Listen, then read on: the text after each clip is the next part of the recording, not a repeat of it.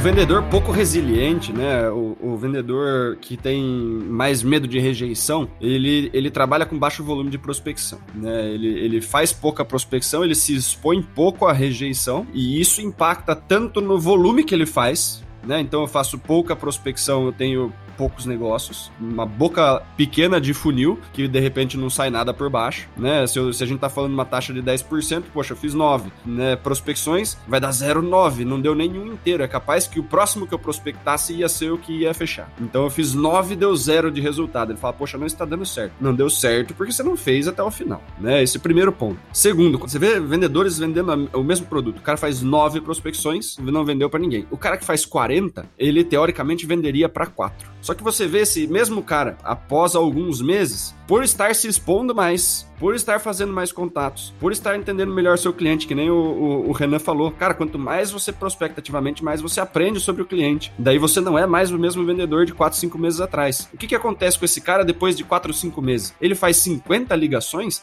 e ele não fecha 5, ele fecha 10, ele fecha 9. Ele aumenta a taxa dele porque já estou acostumado com o cliente, já vou direto na dor, já tenho uma, uma, uma investigação de necessidade mais assertiva, faço propostas, né, faço apresentação da solução na, da dor, da minha solução em cima de dor, né, consigo me conectar melhor com esse cliente, tenho propriedade no que eu estou falando, tenho cases de sucesso para mostrar e esse volume de exposição me traz uma experiência e me traz uma rodagem maior nas outras etapas do funil. E daí eu começo a me aprimorar nas outras etapas. E logo, logo, se, eu, se esse mesmo vendedor que estava fazendo 50 ligações para fechar 9 começa a fazer 20 ligações, é possível que ele feche 4, 5 né? Muito mais. E daí o cara fala, poxa, mas eu faço 9, não fecho ninguém, e o cara do meu lado fecha, liga para 20 e fecha 5. O que que tá acontecendo? Ele se expôs muito mais, ele aprendeu muito mais, ele entendeu muito mais as outras etapas do funil e se tornou uma máquina de fechar negócio. Mas isso só acontece quando você tem qualquer coisa, qualquer coisa funciona dessa forma. Quando você treina,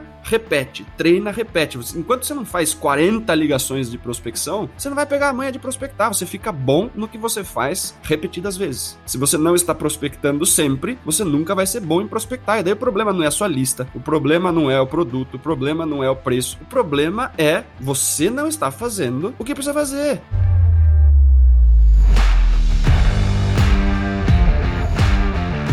Olá, super vendedores, tudo bem? Estamos começando mais um episódio do Papo de Vendedor. O meu, o seu, o nosso podcast de vendas, de gestão de vendas, de liderança, o podcast que fala sobre aquilo que acontece no dia a dia dos vendedores. Eu sou Leandro Munhoz e aqui do meu lado está Daniel Mestre. E aí, pessoal, como é que tá essa força? E no episódio de hoje a gente vai aprofundar no tema prospecção. Nós vamos falar de técnicas avançadas para você prospectar clientes. E para falar sobre esse tema, a gente trouxe um convidado muito especial. Renan Pazini, seja muito bem-vindo ao Papo de Vendedor.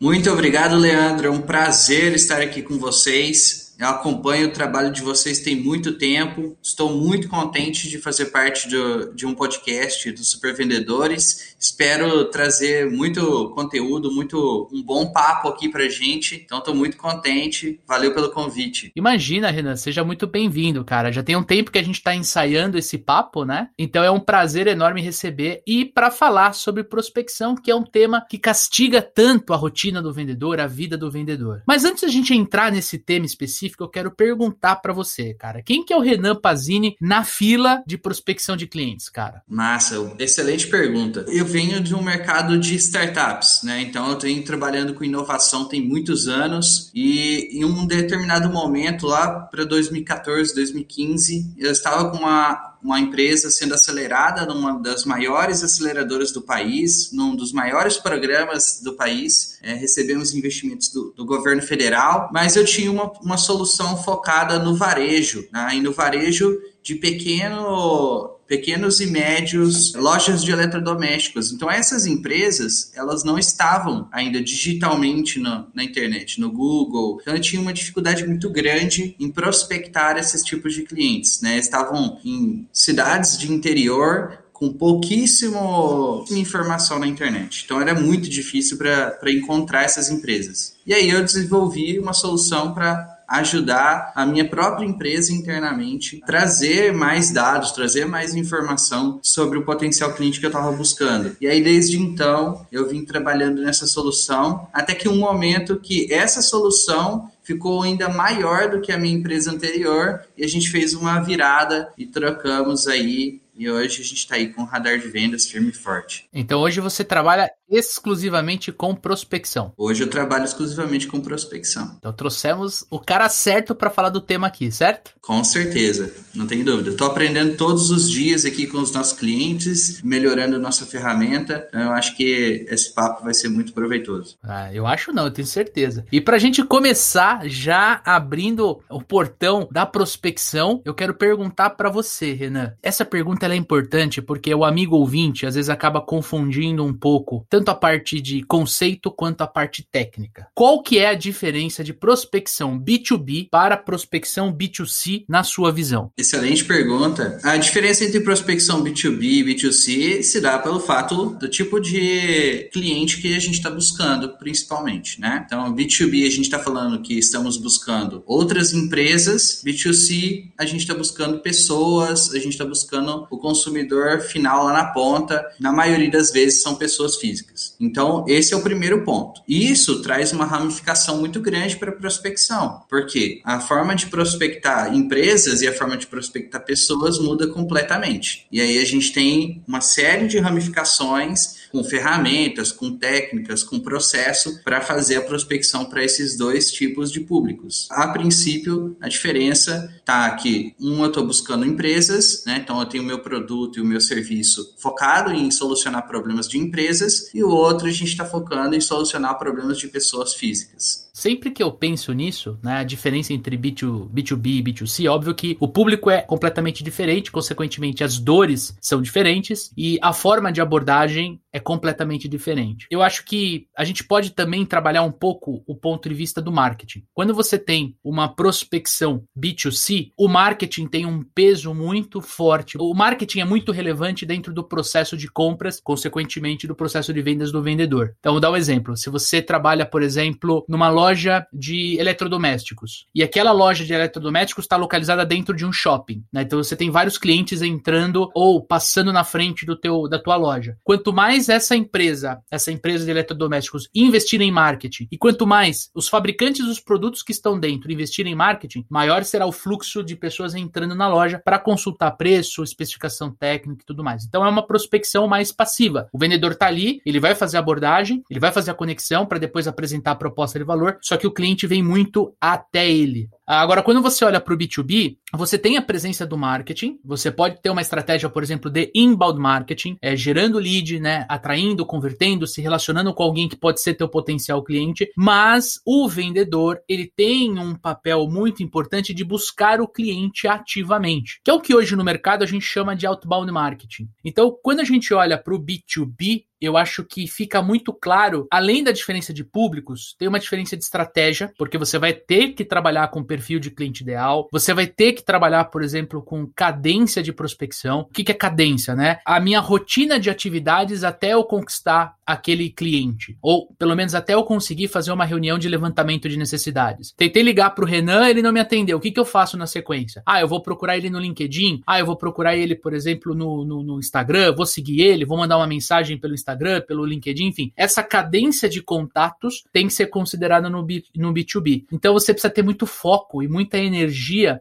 no processo de prospecção. E mais para frente tem uma pergunta aqui que a gente vai tocar, que a gente fala sobre como é que a gente pode ter melhores resultados. E o segredinho tá aí, no, no lance do foco da energia, na consistência e na disciplina de fazer isso. Certo, Renan? Isso, com certeza. E tocando nesse assunto, né, que você estava falando, tem uma coisa que diferencia bastante o B2B e o B2C. É que o B2B a gente consegue extrapolar um pouco mais, tentar prever qual que é o tipo de solução que o B2B está procurando. Por quê? Geralmente geralmente uma empresa do mesmo porte, nas mesmas condições, passa pelo, pelos mesmos problemas. Não é 100% isso acontece, mas na maioria das vezes sim. Então, uma vez que você entende que tipo de empresa, que tipo de profissional dentro da empresa tem aquela dor que você está resolvendo, fica fácil ou mais fácil você encontrar outras empresas similares. No B2C, a gente tem uma dificuldade um pouco maior com isso. Porque como que que eu vou saber o que o Leandro está precisando, o que o Daniel está precisando, o que o Renan está precisando? Então, gera uma dificuldade maior. E aí, você falou sobre o marketing. Por que, que o marketing é tão importante? Porque o marketing consegue fazer isso. Ele consegue, com as ferramentas de marketing, para gerar o público que ele precisa, com o Google, com o Facebook, com o Instagram, ele consegue fazer isso. Só que ele faz isso passivamente. Você não consegue, muitas vezes, controlar esse fluxo. Você faz uma estratégia de marketing, tem uma promessa para aquela estratégia, nem sempre aquela estratégia vai dar certo, às vezes ela dá mais certo do que o esperado, e nem sempre essa mesma estratégia funciona pela segunda, pela terceira, pela quinta vez. Então a gente tem uma dificuldade um pouco maior aí para fazer a prospecção, porque a gente não consegue muitas vezes encontrar essas pessoas. E agora, para piorar, veio a lei, de, a lei Geral de Proteção aos Dados, que ainda dificulta um pouco mais a gente ter acesso aos dados de pessoas físicas. Já em pessoa jurídica, né, empresa, a gente tem um pouco mais de facilidade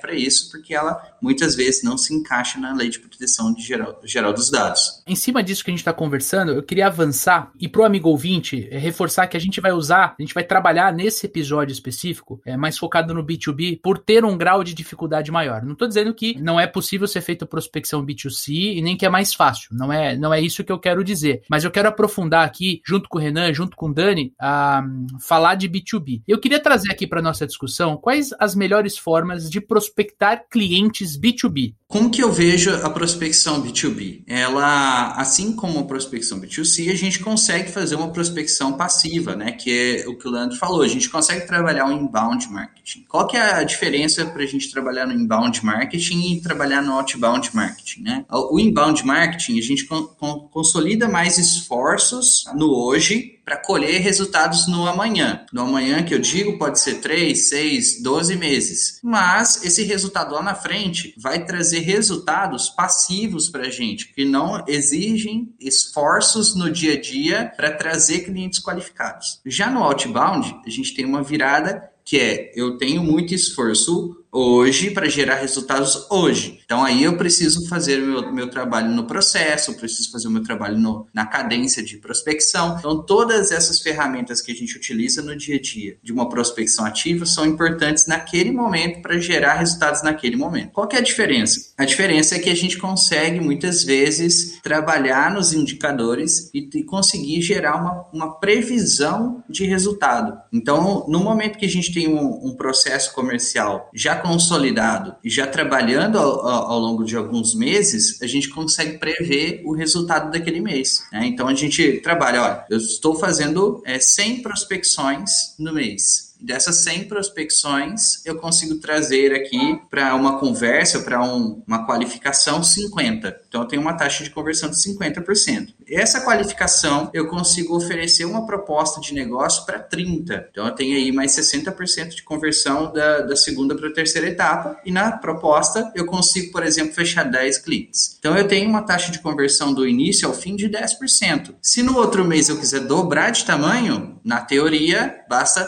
eu dobrar a quantidade de contatos que eu faço. Ou, melhor ainda, trabalhar no processo, nas conversões, para melhorar essas conversões. Então, como que eu posso fazer isso? Eu posso trazer melhores clientes, então prospectar e selecionar esses, esses clientes de uma maneira melhor entendendo melhor o meu cliente, entendendo qual é o meu cliente ideal. Eu posso trabalhar no meu fluxo de cadência, nas mensagens, no espaçamento entre essas mensagens, tudo para otimizar os resultados. Ou eu posso simplesmente dobrar o tamanho da minha equipe e trazer mais prospecção, trazer mais contatos para a boca do meu funil para gerar mais resultados lá no fim. Você falou aí de 100 para 10 pessoas, né, para a gente fechar. Muitas vezes tem processos no meio do funil que a gente pode estar tá perdendo um pouquinho de taxa de aproveitamento. Você fala, poxa, né, melhorei a forma como faço investigação de necessidade. Poxa, desceu gente mais interessada e de repente com uma dor já um pouquinho mais latente. Consegui rodar um spinzinho melhor ali, ao invés de, de descer ali 30 pessoas, desceu 40, desceu 50 150. Então a gente consegue também melhorar um pouquinho a nossa taxa ali se a gente for olhando para o nosso funil. Eu gosto de fazer a seguinte pergunta, né? Poxa, eu entrei em contato com 100 pessoas e fechei 10. Né? O que, que aconteceu com as outras 90? Será que eu vou realmente precisar falar com 180 para fechar 20? Não tô perdendo ali 180 possíveis clientes, né? Se a gente consegue melhorar, é, é lógico que estamos falando sobre prospecção, né? Mas nem sempre, é, na minha percepção, a gente precisa dobrar o número de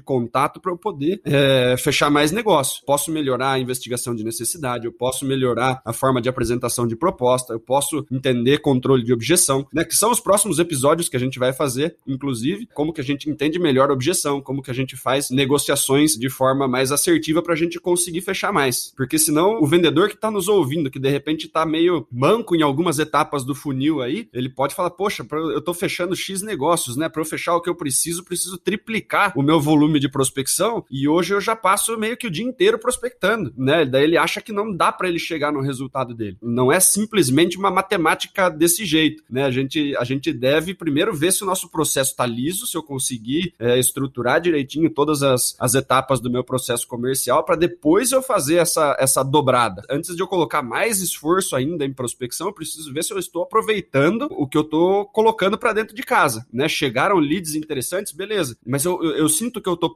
perdendo por não estar tá me conectando direito, por não estar tá investigando necessidade direito. Depois que a gente tiver com o processo bem azeitadinho falar, não, eu vendi para todo mundo que era vendável aqui, aí sim a gente faz essa virada de chave, né? Eu gosto de chamar a atenção por isso, né? Que de repente vai ter um monte de vendedor aí chegando no gerente falando que eu preciso do triplo de lead que eu tenho hoje para eu conseguir chegar na minha meta. E nem sempre é isso que é o verdadeiro problema, né? A gente precisa olhar para o processo como um todo. E Dani, não pode esquecer, quando ele pede o triplo de lead para o gerente ou para o marketing da empresa, ele não tem o triplo de tempo para fazer contato, para fazer atividade com esse triplo de lead, entende? Por isso que quando a gente fala de prospecção, a gente fala de eficiência do vendedor. Quantas atividades ele tem que ter? Por exemplo, quantos contatos, quantas cold calls o vendedor tem que fazer para ele conseguir uma conexão? Essa é uma métrica importante, porque se ele consegue diminuir de cinco ligações frias para quatro, ele já está mais produtivo, entende? É, de repente ele, ele, ele entende que no mercado dele, ligar no começo da manhã ou no começo da tarde, no final da tarde, enfim, é só um exemplo, ele consegue um, uma taxa maior de conexão. E isso melhora a produtividade dele. Eu acho que essa é, a, é, é, o jogo. E quando a gente fala de inbound, outbound, que foi o que o Renan começou a falar, a gente não pode esquecer que mesmo na prospecção outbound, amanhã o inbound pode te ajudar. Quando a gente, indo para processos mais avançados, quando você vê um funil em Y, né, um funil de vendas em Y, que você junta de fato o poder do inbound com o do outbound, você pode ter ligações entre um e o outro. Então, enquanto eu estou mandando um e-mail, um code e-mail de apresentação, posso de repente ativar ele numa campanha de remarketing nas mídias sociais. Então, ele recebe um e-mail do Leandro e ele vê um anúncio no Instagram, entende? É um trabalho do marketing e é um trabalho de vendas. Eu acho que essa é a, é a grande sacada. E, cara, quando a gente fala de prospecção em B2B, quando a gente fala de estratégia, é, a gente tem melhores formas, a gente tem ferramentas para fazer isso, para ajudar na atividade. Antigamente, quando eu comecei a trabalhar, eu usava a lista telefônica, de verdade. Eu tinha um vendedor que ia para um. Ah, o, o, vai para Rio Preto, viu? Traga uma lista telefônica lá de Rio Preto que eu preciso ligar para fazer prospecção. Abria a lista e, e ligava empresa por empresa ali, era super legal. Hoje você tem, por exemplo, ferramentas que te ajudam a minerar dados, como por exemplo o radar de vendas, mais para frente a gente vai falar. Hoje você tem ferramentas específicas para fazer a cadência de prospecção, né? Você tem o Rive, você tem Exact Sales, você tem Hamper, são três excelentes ferramentas para te ajudar no processo de prospecção, de cadência de prospecção. Inclusive a gente bateu um papo com a Larissa da Rive sobre inteligência comercial, tem um episódio aqui no Papo de Vendedor que fala sobre inteligência comercial. E você tem o CRM também. Eu conheço muita operação que faz prospecção, faz a cadência de prospecção usando as as colunas do CRM. Então ele minera o dado e traz essa informação, começa a fazer cold call, começa a fazer conexão no LinkedIn, mas usando o próprio CRM. Não é o ideal? Não, não é o ideal. Mas você consegue, principalmente se você tem uma limitação de budget de investimento, você consegue colocar a lista de leads ali, subir via Excel e, e fazer um trabalho. Acho que o importante é não ficar travado. E eu queria trazer pro Renan. Renan, me conta uma coisa, qual é a vantagem de a gente prospectar ativamente? A vantagem que eu vejo de prospectar ativamente é poder controlar os resultados no fim do mês. Se você tem um processo comercial bem consolidado, né, trazendo todas essas questões que o Daniel trouxe, que você trouxe também, você consegue controlar seu resultado. Um diretor comercial, um gerente comercial, ele tem controle sobre a equipe comercial dele. Ele conhece os resultados de cada vendedor. Ele consegue projetar o resultado para aquele mês, para os próximos meses, e aí facilita na hora de tomar decisões estratégicas para a empresa. Então, na prospecção ativa, eu vejo isso como um ativo muito grande, tá? principalmente para empresas que querem crescer, que querem expandir, que querem fazer esse trabalho para gerar mais resultados. Né? Então, esse ponto, para mim, é um ponto primordial na hora que a gente está falando de prospecção ativa. Mas, como o Leandro disse, a gente não pode esquecer a prospecção passiva. A gente não pode esquecer as outras questões que vão potencializar, inclusive, a prospecção ativa. Né? Então, isso é muito importante a gente dar, dar uma atenção para isso também. Tá? Então, uma empresa que ela vai prospectar e vai trabalhar o, o, processo comercial. Se ela pensar no longo prazo, é importante ela trazer o inbound junto, porque lá na frente o custo de aquisição desse cliente ele vai cair. Então vai gerar mais resultado em receita e em lucro para a empresa, tá? E mais resultados para a equipe comercial também. Agora, uma outra questão que eu vejo na prospecção ativa é que você detém as informações sobre os clientes diretamente. Então você aprende com a prospecção. O vendedor no primeiro mês dele, ele não é mais aquele vendedor seis meses depois, porque ele já aprendeu muito sobre o cliente. Então a prospecção ativa, ela traz informação sobre o cliente. Então eu acredito que a área comercial precisa estar atrelado com a área de produto, tá? Isso é uma coisa que eu não vejo acontecer com frequência. A equipe comercial não conversa com a área de produto, com a área de desenvolvimento e deveria, porque no dia a dia ela está enxergando problemas, ela está conversando sobre dores. E se ela está conversando sobre dores, pode, podem ter oportunidades rentáveis ali. Algo para acrescentar no produto, algo para mudar no produto, algum produto diferente, tá? Então eu vejo isso como um ativo muito grande que a gente talvez não consiga encontrar uma prospecção passiva, no, né, num trabalho diferente, diferente da prospecção ativa. É isso aí, cara. É, a gente vê, às vezes, as empresas gastando uma puta baba de dinheiro em marketing para fazer pesquisa, para conseguir ouvir melhor o cliente. Cara, seu vendedor tá dentro do cliente todos os dias. Para que gastar uma puta grana paralela, né, mano? Conversa com as equipes. As equipes precisam conversar. A gente vê algumas rixas aí entre equipe de marketing e equipe de vendas, né? Tem um monte de meme engraçado na internet sobre isso, né? Que as equipes ficam uma brigando com a outra, né? E tal o vendedor vem e fala, pô, mas esse cliente tá com essa objeção, o marketing, não, mas esse cara não é perfil de cliente ideal. Mas, cara, ele tava quase comprando, não quero saber se é perfil de cliente ideal, se não é. A equipe de vendas reclamando de qualidade de lead. Às vezes, tipo, se o lead não veio pedindo para comprar, o lead não é bom o suficiente para mim. Cara, você tem que trabalhar o lead, bicho, né? A equipe de marketing, a equipe de vendas, elas têm muito a se ajudar. Se os caras ficarem um, cada um do seu barquinho, remando para um lado, cara, a empresa nunca vai para frente, né? Então, é, como o Renan falou, o vendedor está conversando sobre dor, está levantando necessidade. Pô, levantei um monte de necessidade que o meu produto não consegue resolver. Leva isso para dentro de casa, vamos começar a resolver isso aí também, cara. Né? É sensacional. E de repente, marketing pedindo grana para financeiro para fazer pesquisa, para fazer levantamento. Você, pô, né?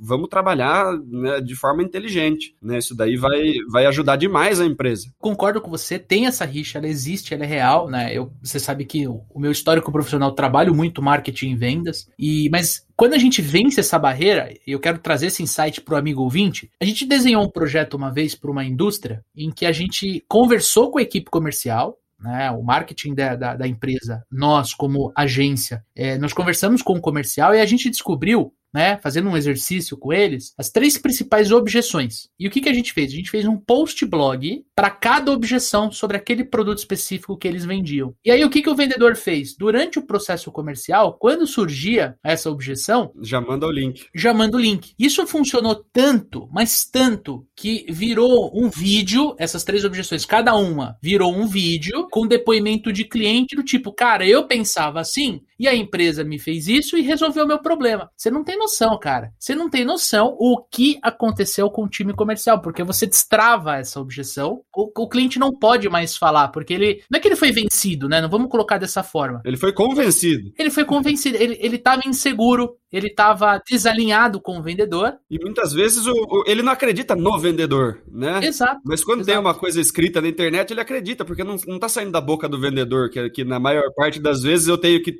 desconfiar um pouquinho. É, e quem disse, na verdade, quem disse no vídeo não era a empresa. São outros clientes. Exatamente. Cara, isso é poderosíssimo, cara. E eu queria é, só reforçar uma coisa que o Renan tava falando, né, sobre prospecção ativa e passiva aí. Eu vejo acontecer e já aconteceu na minha carreira de você ficar muitas vezes acomodado porque você no passivo você já consegue um pouquinho de resultado e isso te deixa numa zona de conforto. Muitas vezes eu, eu, eu não precisei prospec prospectar ativamente, né? Porque eu recebia muita indicação e aí quando vem por indicação é super fácil de fechar, né? E, e daí você deixa de fazer esse, esse movimento de correr atrás de resultado, né? E isso para o vendedor é ruim por inúmeras coisas, né? Mas principalmente, né? Se a gente for olhar é, de novo, o que está dentro do nosso controle? Né? As indicações estão dentro do meu controle. Eu posso fazer um movimento de buscar indicações? Sim, eu posso, mas eu também posso fazer um que é um movimento ativo de buscar indicações, né? Já é ativo, então eu preciso fazer alguma coisa. Mas a gente tem que fazer o que está dentro do nosso controle. A gente não pode deixar o nosso resultado, né? Você vendedor, você não pode deixar o seu resultado 100% na, solto para sorte. Então, ó, que bom que eu recebo indicações de cliente, que bom que vem lead para mim trabalhar, mas eu preciso fazer alguma coisa. Se eu, se eu estou ocioso, se eu tenho tempo, eu preciso ir para cima de cliente, eu preciso fazer prospecção ativa. Se eu quero indicação, eu preciso ir ativamente atrás de, de, de indicação, fazer uma campanha em cima dos meus clientes que já estão sendo atendidos. Né? Eu, eu preciso sempre ter foco no que eu posso fazer. Aquela velha história do estoicismo. O que está dentro do meu controle? Só o que eu faço. Né? Eu não, não tenho como controlar coisas externas. Né? Então, inclusive o passivo, né? A gente estava conversando esses dias, né, Leandro? Recebemos aí um, um, cliente que viu um vídeo de seis anos atrás que você tinha postado e pediu proposta.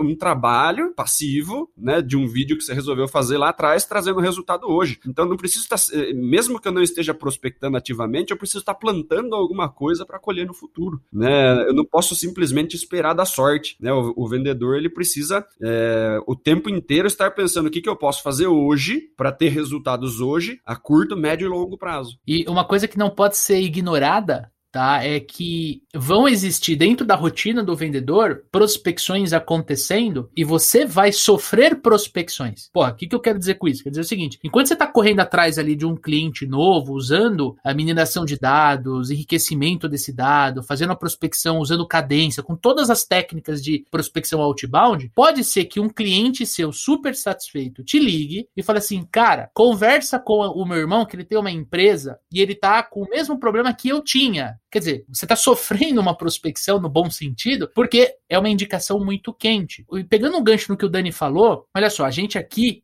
Aqui no Super Vendedores, no, no, nosso braço de recrutamento e seleção, a gente trabalha muito o inbound marketing, né, como, como fonte de prospecção. Até para a gente poder testar todas as, as ações de marketing que a gente tem feito, a forma como a gente tem apresentado o produto para o mercado, enfim, a gente não está fazendo uma prospecção ativa ainda. Só que o nosso maior cliente hoje, né, Dani, ele veio de uma relação pessoal que nós temos no mercado. Então, estamos tendo uma ação de prospecção via inbound marketing, uma ação passiva de prospecção, ok? 100% orgânica. Agora, o nosso maior cliente veio de uma indicação. Então, o vendedor ele tem que ter essa percepção que quando você é, ao invés de prospectar clientes, você entende que você pode prospectar clientes e negócios que você pode fazer network, que você pode usar outras ferramentas de prospecção, você fica com um arsenal na mão. De verdade, não importa se você vende seguro, não importa se você vende imóveis, se você vende software SaaS, se você vende consultoria. Se você entende isso, que o vendedor ele precisa prospectar negócios, precisa prospectar clientes, ele precisa estar no mercado respirando aquele dia a dia do mercado, um simples café com um amigo pode ser uma fonte de prospecção prospecção, entende? Ou eu vou pegar uma lista aqui com 10 empresas e eu vou colocar aqui no meu funil de prospecção, usando, por exemplo, o Rive para fazer tudo. Isso também vai resultar no novo cliente lá na ponta. Beleza, os dois vão funcionar, mas você precisa ter, é o que a gente está falando aqui, prospectar ativamente. Você precisa ter consistência na tua prospecção. Você precisa ter disciplina para prospectar sempre. Não adianta, né, Dani? A gente já viu isso. O cara começa prospectar quando aquela quantidade X que está no final do funil de vendas, ali no final do processo comercial, em negociação, em fechamento, que ele perdeu, ele olha para trás e fala assim: fudeu, não tem ninguém para eu fazer levantamento de necessidade aqui, né, Renan? Aí o cara entra no modo desespero, o cara sai batendo cabeça, pedindo lead pro marketing, ele ajoelha, pede a Deus, pelo amor de Deus, mande cliente, porque eu preciso fazer a apresentação do meu produto, da minha consultoria, do meu seguro, do meu imóvel. Certo, Renan? Isso. E tem uma coisa muito importante que as empresas precisam ficar atentas, né? Que é não trabalhar com um único canal de aquisição de cliente. Porque às vezes uma empresa, igual você falou, só trabalha com prospecção passiva porque está trazendo resultado para eles. Ou só trabalha com prospecção ativa num formato específico porque isso traz resultado para eles. Mas tudo muda e ainda mais nesse mercado que está né, mudando constantemente, o, o algoritmo do Instagram, o algoritmo do Facebook, o algoritmo do Google Muda, você perde tudo que você já tinha feito, ou a pandemia entra e teus vendedores não conseguem visitar os clientes. Então tudo muda. A gente está suscetível a todo tipo de mudança. Então quando você trabalha com um único tipo de canal de aquisição de cliente, você está correndo risco desse canal da noite para o dia deixar de existir, parar de funcionar e você ficar sem resultado para o segundo, terceiro, quarto mês após esse, esse momento. Então é importante trabalhar com múltiplos canais, trazendo trazendo marketing, trazendo inbound, trazendo prospecção ativa, é, networking, que a gente pode usar eventos, feiras e por aí vai. Então a gente pode trazer várias, vários formatos de prospecção para unir e fazer um bolo grande, bonito, completo, que atenda todo mundo da empresa. Então a gente precisa trazer essa visão. Importante isso.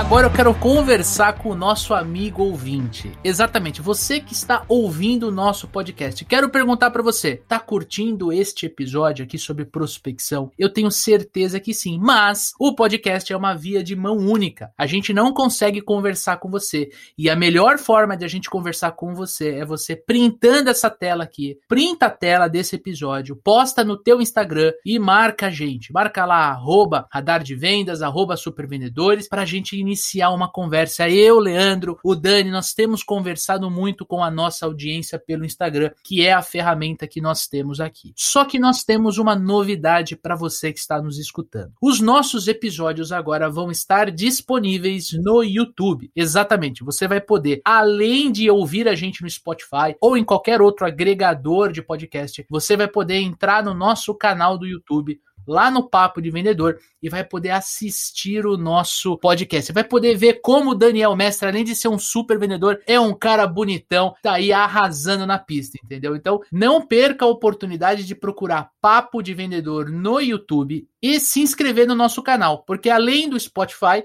o YouTube também vai te notificar quando o novo episódio sair e você vai poder curtir o nosso conteúdo. Certo? Gente, partindo mais agora, eu quero, eu quero trazer uma pergunta muito especial que vai, eu tenho certeza que vai pôr fogo no parquinho, que é o seguinte: o que, que a gente pode fazer efetivamente para melhorar os nossos resultados? O que, que eu acho sobre isso, tá? Eu acho que tem vários pontos que são alavancas de resultado dentro de um processo comercial. O primeiro é como você encontra os seus potenciais clientes. Né? Então, como você encontra esses potenciais clientes já traz um resultado que é da boca do funil para o fim do funil. Se você encontra mais clientes mais rápido, você já está melhorando seu resultado. Essa é uma das maiores dores dos vendedores, né? Aonde que eu vou encontrar o meu cliente ideal, né? Com certeza. Então, se você encontra mais clientes mais rápido e melhores clientes, melhor ainda, tá? Porque aí você consegue res resultados ainda melhores. Então, para encontrar o melhor cliente, antes você precisa entender quem quem é esse melhor cliente. Então, para trazer resultado, o estudo do perfil de cliente ideal é muito importante. Às vezes você está trabalhando com um cliente que tem a dor que você está trabalhando, mas o orçamento dele não é tão bom. E um outro cliente tem a mesma dor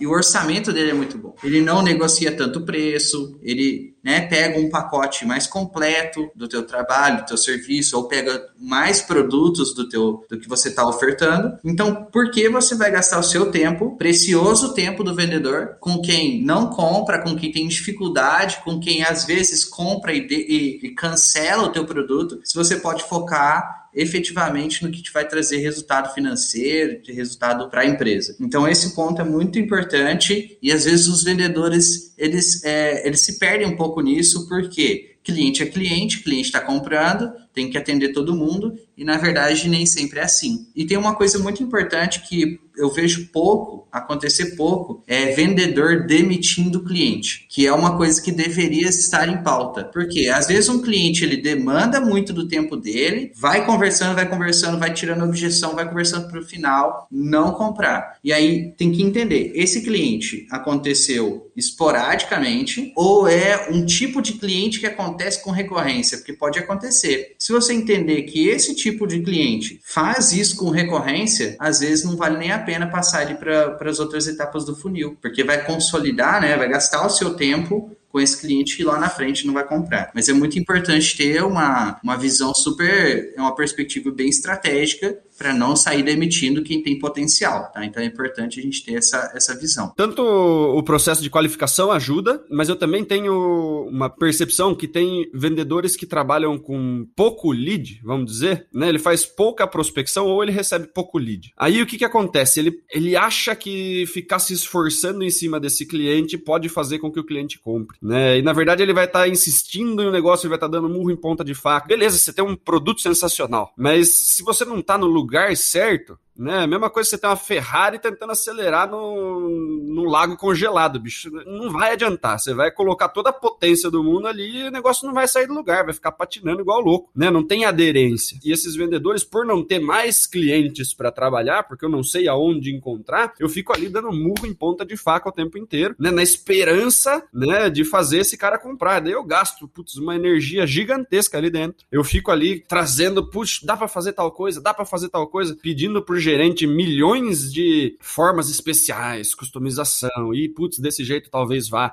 e não sei o que. Cara, você tá num esforço gigantesco, fazendo um monte de coisa fora da política para no final não fechar e o seu gerente fala assim, cara, você, me pediu tudo, eu te dei tudo e você não conseguiu fechar o cara, né? Por quê? Porque tá gastando um monte de energia com um cara que não deveria ter gasto energia, cara, né? Você tá se esforçando nele porque você não tem outro. E por que, que você não tem outro? Porque você tá preferindo dar murro em ponta de faca do que prospectar, velho, né? Então vai prospectar. O que que acontece? Quando eu tenho só três leads ali no final do meu mês, eu preciso ir com eles até o final, porque se eu for começar outro agora, eu vou fechar só no mês que vem. Então, seu erro tá em não ter prospectado mais antes, cara. Né? Você precisa ter um funilzão cheio, você precisa ter bastante lead, né? Você precisa estar em contato com uma quantidade suficiente de clientes para não ter que ficar grudado no pé do cara desesperado para ele fechar para você bater sua meta. Você precisa estar tá confortável tanto em, em tomar uma rejeição, porque beleza, eu tenho mais sete aqui para trabalhar, quanto eu falo assim, beleza, cara, esse cara aqui não vai comprar de mim, eu vou partir para próximo. Porque se, se você não tem essa, essa inteligência emocional, tanto para você receber ou não, quanto para você entender que não vale a pena gastar energia em cima de alguém e, e virar para outro e começar o trabalho de novo, né? Ou é, já ter um, um, volume grande de clientes para você estar conversando, você vai estar tá em apuros. E, e, o problema sempre vai ser a boca do funil, né? Eu pre preciso estar prospectando mais clientes. É, e Dani, dá para aprender a fazer isso, né? Eu acho que dá para você claro. alinhar esse comportamento, dá para o vendedor ter essa percepção, porque ele não vai estar tá trabalhando no desespero. É uma coisa que a gente fala recorrentemente aqui. O pior inimigo do vendedor é a esperança. Se o cara tem três pessoas no pipeline, ele tem esperança de vender para os três, para ele poder bater a meta, para ele poder não levar bronca, para ele não poder correr o risco de ser mandado embora. Quer dizer, é, mas se a taxa dele é 10%, ele vai fechar com 0,3, não vai fechar com nenhum. Deu. Exato, exato. Né? Ele, ele, ele e, já tá na roça. Exato, exato. E o vendedor tem que entender que prospectar é que nem ar. É que nem o ar que a gente respira. A gente não percebe que a gente tá respirando. A gente só respira.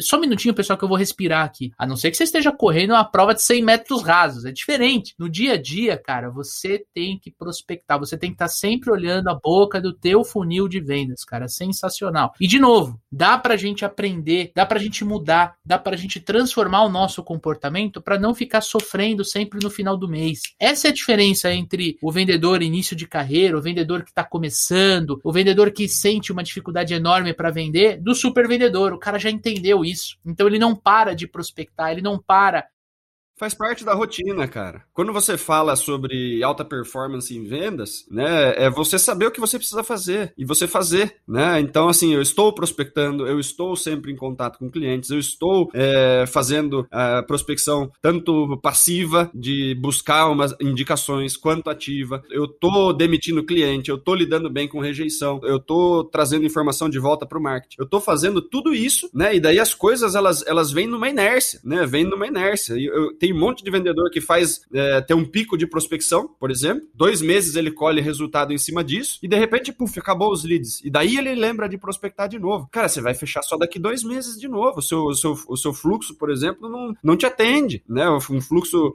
que é um pouquinho maior, né? Um, um ciclo de venda um pouquinho mais longo. Se você esperou zerar os seus leads para começar a prospectar de novo, cara, é dois meses sem bater meta, né? Então você precisa entender o que precisa fazer e fazer com consistência. Eu percebi comigo, né? Quando eu comecei a trabalhar com prospecção, é que muitas vezes eu ficava perdido por não saber como prospectar. Isso, isso, não saber como prospectar era o que mais me deixava desnorteado, porque eu sabia da necessidade de prospectar, eu tinha uma ideia da quantidade que eu precisava prospectar, mas não sabia como, porque o meu tipo de cliente naquela época era muito difícil de encontrar na internet. Então eu não sabia como, e aí eu fiquei assim, meses e meses tentando descobrir uma maneira. Então, às vezes vezes descobrir o como para trazer quantidade é, é uma coisa que vai gastar um pouco de tempo do vendedor até ele pegar o jeito e encontrar onde ele vai buscar, buscar essas informações. Ah, então eu quero te perguntar, cara, como prospectar? Maravilha, vamos lá. Como prospectar? Entrega esse ouro aí, cara. Nesse momento que eu, que eu tava na minha vida profissional, que eu não consegui encontrar, eu descobri uma maneira de prospectar clientes B2B de qualquer segmento em menos de um minuto, tá? Quantidade que vocês quiserem. Então, isso foi o que fez a virada da minha vida naquela época, em 2016, 2017, para eu conseguir gerar resultado na área comercial. O que, que eu entendi? Como que a gente determinava o setor, o segmento de,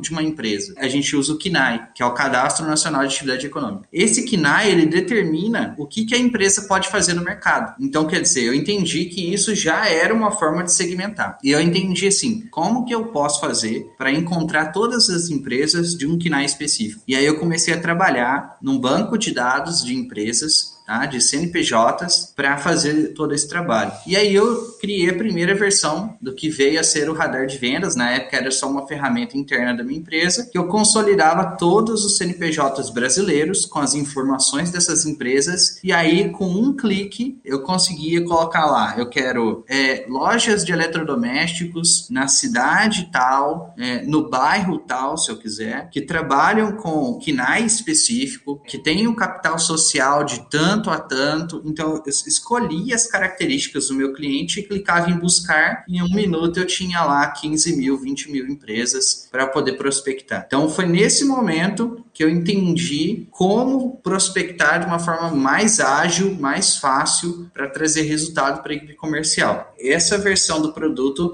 foi a que se transformou na primeira versão do radar de vendas, que vem tendo melhorias constantes para trazer mais agilidade para o vendedor. Então, hoje, qualquer vendedor pode entrar no radar de vendas, selecionar que tipo de características ele quer trazer dessas empresas e ele vai clicar em filtrar. Em menos de um minuto, ele vai ter um resultado com todas as empresas daquela região que ele escolheu naquelas características. Então, se você conhece o perfil do teu cliente ideal, se você conhece os seus clientes, em menos de um minuto você tem todos os clientes similares de uma região específica que você queira trabalhar no radar de vendas. Então, se eu trabalho com padarias, eu consigo encontrar todas as padarias de São Paulo. Se eu trabalho com borracharia, consigo encontrar todas as borracharias de São Paulo. E aí você consegue fazer esse trabalho dentro do radar de vendas e depois extrair essas informações para inserir no CRM, para inserir no, no Reeve, para inserir no Exact Sales e fazer um trabalho de enriquecimento desses dados para entregar isso lá para a equipe comercial, para ela poder começar a prospecção ativa e fazer contatos e trazer isso para dentro do funil. Ou o próprio vendedor, né? Você, amigo ouvinte que está ouvindo e fala: Meu Deus do céu, eu precisava de uma lista para ligar, não sei para quem ligar e não sei o que lá, né? Era a dor do Renan no passado, com dois, três cliques, ele tinha uma lista de 20 mil empresas para ligar. Então, assim, o, o, o, grande lance, gente, isso daí vai te dar né, a possibilidade de acelerar né, a sua prospecção. Mas depende de você ligar, né? Não é porque você está pagando uma ferramenta que vai te ajudar a gerar uma lista que seus resultados vão melhorar. Vai depender de você ligar para as empresas, de você ter uma apresentação adequada, de você conseguir fazer um levantamento de necessidade, você conseguir fazer o resto do processo. Eu vejo um monte de vendedor aí, de novo, já acabamos de falar, reclamando de lead, reclamando de falta de lead ou de lead desqualificado. O vendedor precisa trabalhar o lead, né?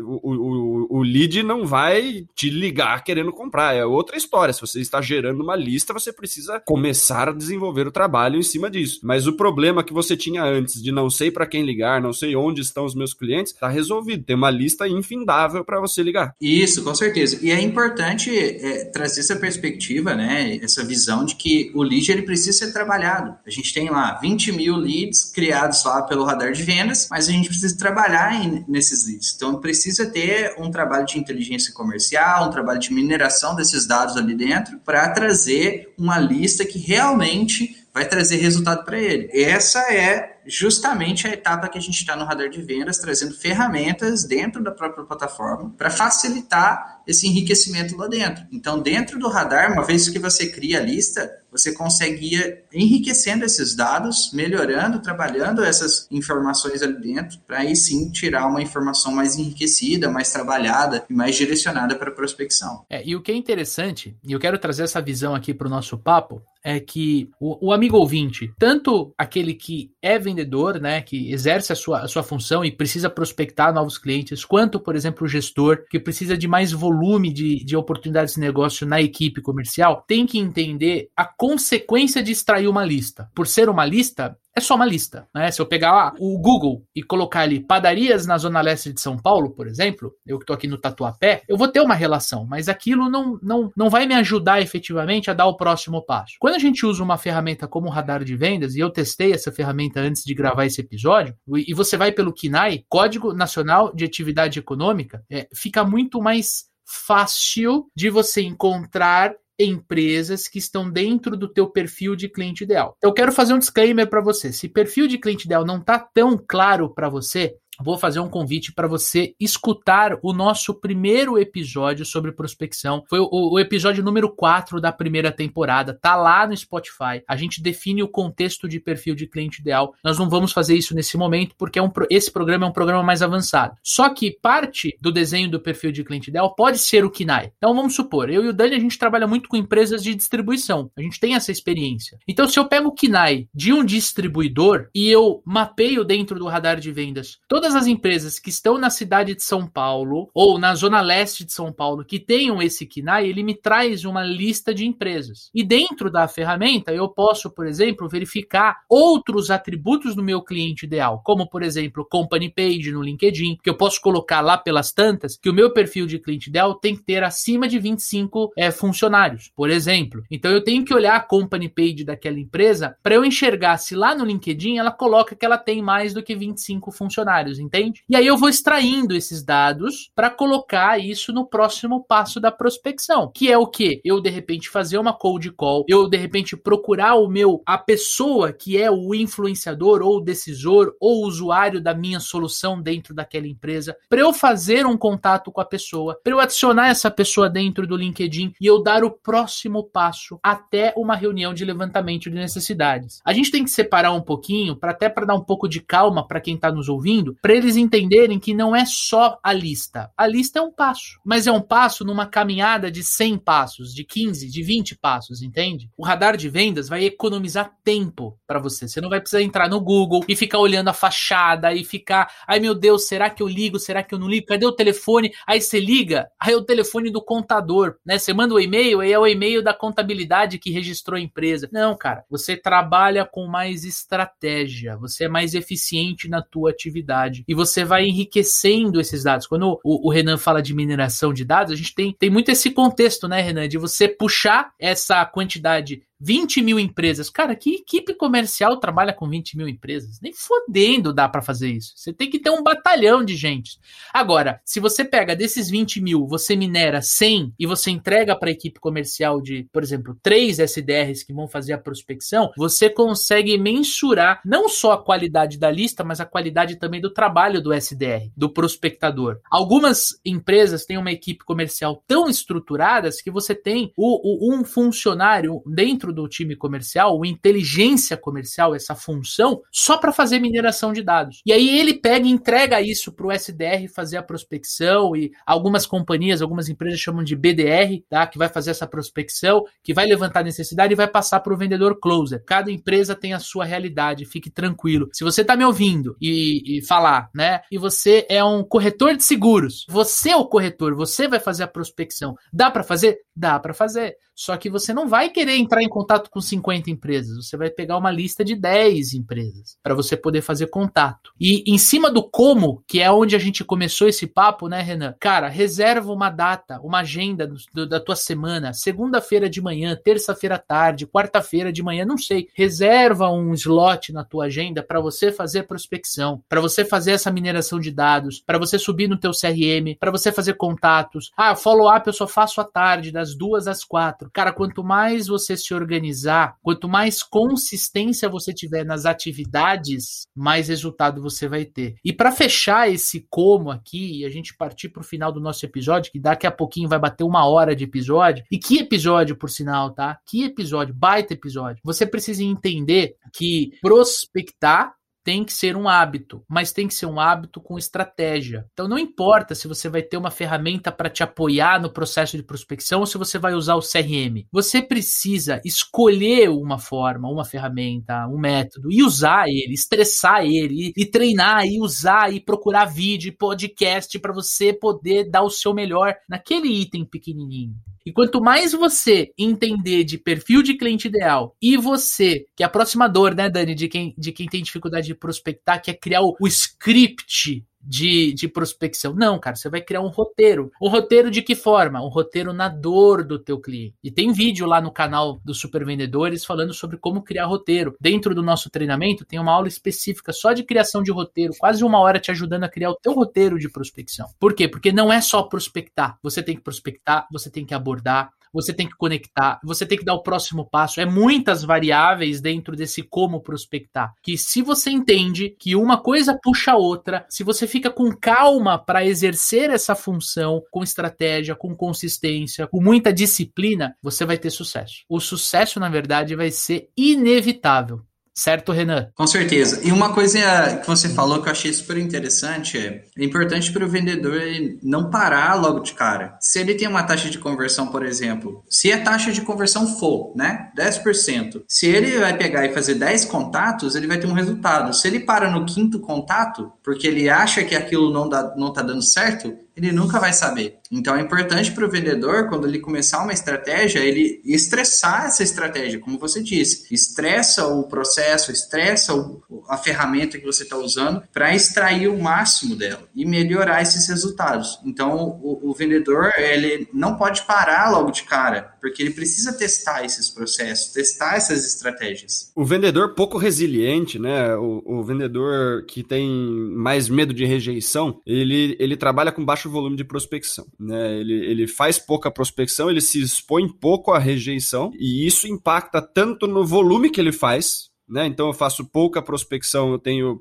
poucos negócios, uma boca pequena de funil, que de repente não sai nada por baixo, né? Se, eu, se a gente tá falando uma taxa de 10%, poxa, eu fiz 9, né? Prospecções vai dar 0,9, não deu nenhum inteiro. É capaz que o próximo que eu prospectasse ia ser o que ia fechar. Então eu fiz 9, deu zero de resultado. Ele fala, poxa, não está dando certo. Não deu certo porque você não fez até o final, né? Esse é primeiro ponto. Segundo, você vê vendedores vendendo o mesmo produto. O cara faz 9 prospecções, não vendeu para ninguém. O cara que faz 40, ele teoricamente venderia para 4. Só que você vê esse mesmo cara, após alguns meses, por estar se expondo mais, por estar fazendo mais contatos, por estar entendendo melhor seu cliente, que nem o, o, o, Renan falou. Cara, quanto mais você prospecta ativamente, mais você aprende sobre o cliente. Daí você não é mais o mesmo vendedor de 4, 5 meses atrás. O que, que acontece com esse cara depois de 4 ou 5 meses? Ele faz 50 ligações e ele não fecha 5, ele fecha 10, ele fecha 9. Ele aumenta a taxa dele por quê? Já estou acostumado com o cliente, já vou direto na dor, já tenho uma, uma, uma investigação de necessidade mais assertiva, faço propostas,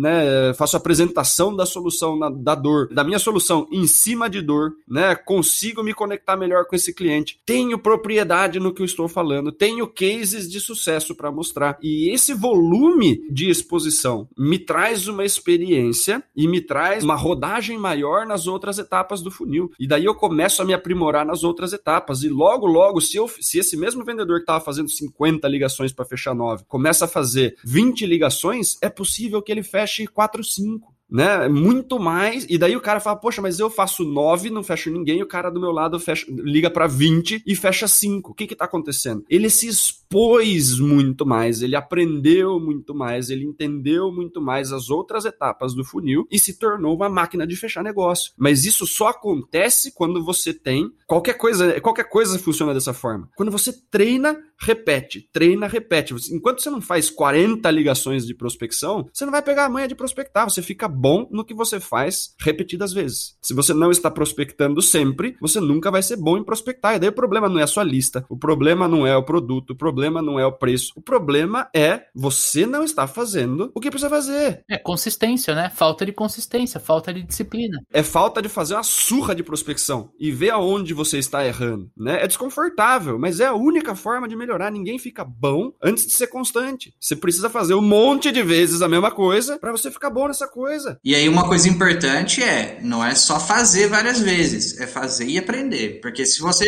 continuar fazendo a mesma coisa várias vezes, você não vai ter resultado. É importante você, depois de uma prospecção, entender o que eu fiz certo, o que eu fiz errado, onde eu posso melhorar. Perfeito. E para a próxima. Reflexão. Reflexão. Isso mesmo. Sensacional. E olha, você que está ouvindo ou assistindo o nosso episódio, eu quero convidar você, você que entendeu, né, o recado, que você vai ter que estudar, você vai ter que se desenvolver, você vai ter que aplicar aquilo que você escutou nesse episódio, que você escuta aqui no Papo Empreendedor. Você já entendeu que você merece investir na sua carreira. Por isso a gente convida, eu e o Dani, a gente convida você a conhecer o nosso treinamento, a nossa formação, como se transformar em um super vendedor e uma super vendedora. Tem link aqui no post deste podcast ou na descrição do vídeo do YouTube, que é para você conhecer o nosso método de vendas, aquilo que eu e o Dani nós usamos todos os dias para fechar negócios, para fechar vendas. Tamo junto? Senhoras e senhores, Baita episódio, tá entregue, mais de uma hora aqui em cima do meu cronômetro, mas eu tenho certeza que quem ouviu sai daqui maior, sai daqui mais forte, sai daqui mais preparado para prospectar. E eu queria, Renan, suas considerações finais do nosso episódio, por favor. Primeiro agradecer né, o convite do Leandro, do Daniel, foi um prazer estar aqui com vocês, fazer parte é, de um podcast que eu acompanho tem muito tempo. Para mim, uma realização muito grande. Me deixar à disposição dos ouvintes Caso vocês queiram conhecer o radar, queiram conversar um pouco mais sobre prospecção,